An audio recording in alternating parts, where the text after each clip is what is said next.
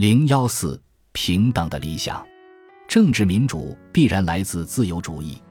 然而，常有人说，民主原则必须最终超越自由主义。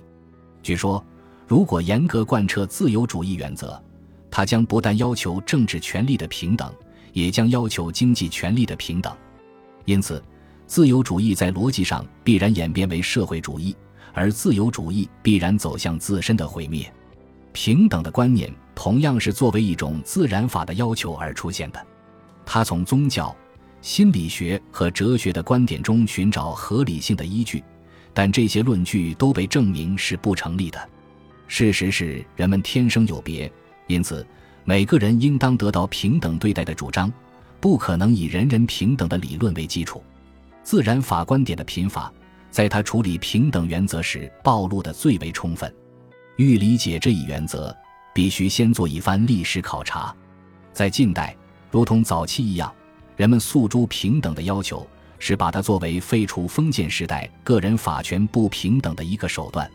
只要有障碍阻止个人和全体人民的发展，社会生活注定受到暴力骚乱的困扰。无权利的人们永远是社会秩序的威胁。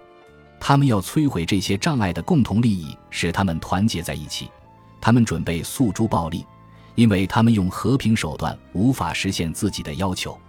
只有允许全体社会成员都参与到民主制度之中，才能取得社会和平，而这意味着法律面前的人人平等。另一项考虑同样推动着自由主义追求这种平等。只有生产资料的占有者是懂得如何最好的利用他们的人，对社会才最为有利。由门第造成的法权等级使生产资料与最佳管理者分离。我们都知道。在自由主义的斗争中，首先是在解放农奴的斗争中，这一观点发挥着怎样的作用？这是让自由主义喜欢平等观念的最朴实的现成理由。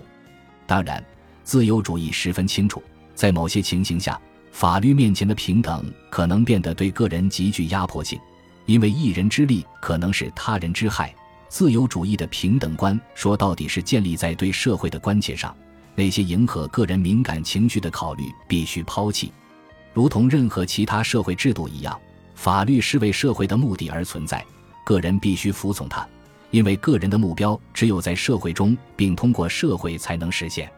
如果对法律制度做出另外的理解，如果使它成为一些新权利的基础，不惜以社会合作目标的落空为代价都要实现这些权利，那就是误解了法律制度的内涵。自由主义所创立的平等是法律面前的平等，他从未追求过更多的东西。因此，从自由主义的观点看，主张真正的平等是通过平均分配商品实现收入完全的平等，从而指责自由主义的平等不充分是毫无道理的。然而，正是这种平等原则博得了那些在财富的平均分配中有望的多失寡的人的喝彩。这是政治煽动家的沃土，煽动穷人仇富心理的人，定能听众如云。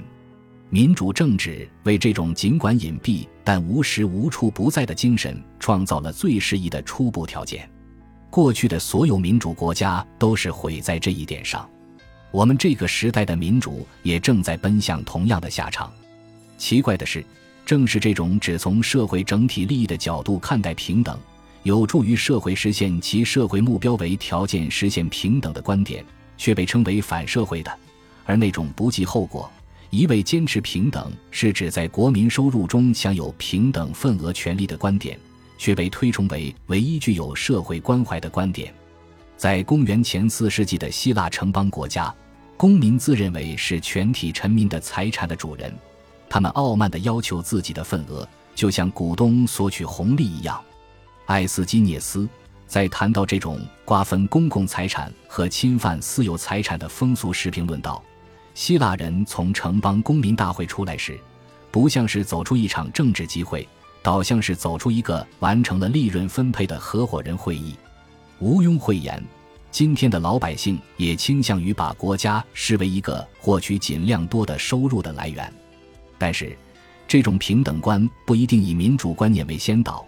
不应认为它的正确性鲜艳的高于任何其他社会生活原则。在对它做出判断之前，必须搞清楚它的作用。它在民众中广受欢迎，从而在民主国家极易得到认可，但这并不能使之成为民主的基本原则，也不能免于理论家们的详细审查。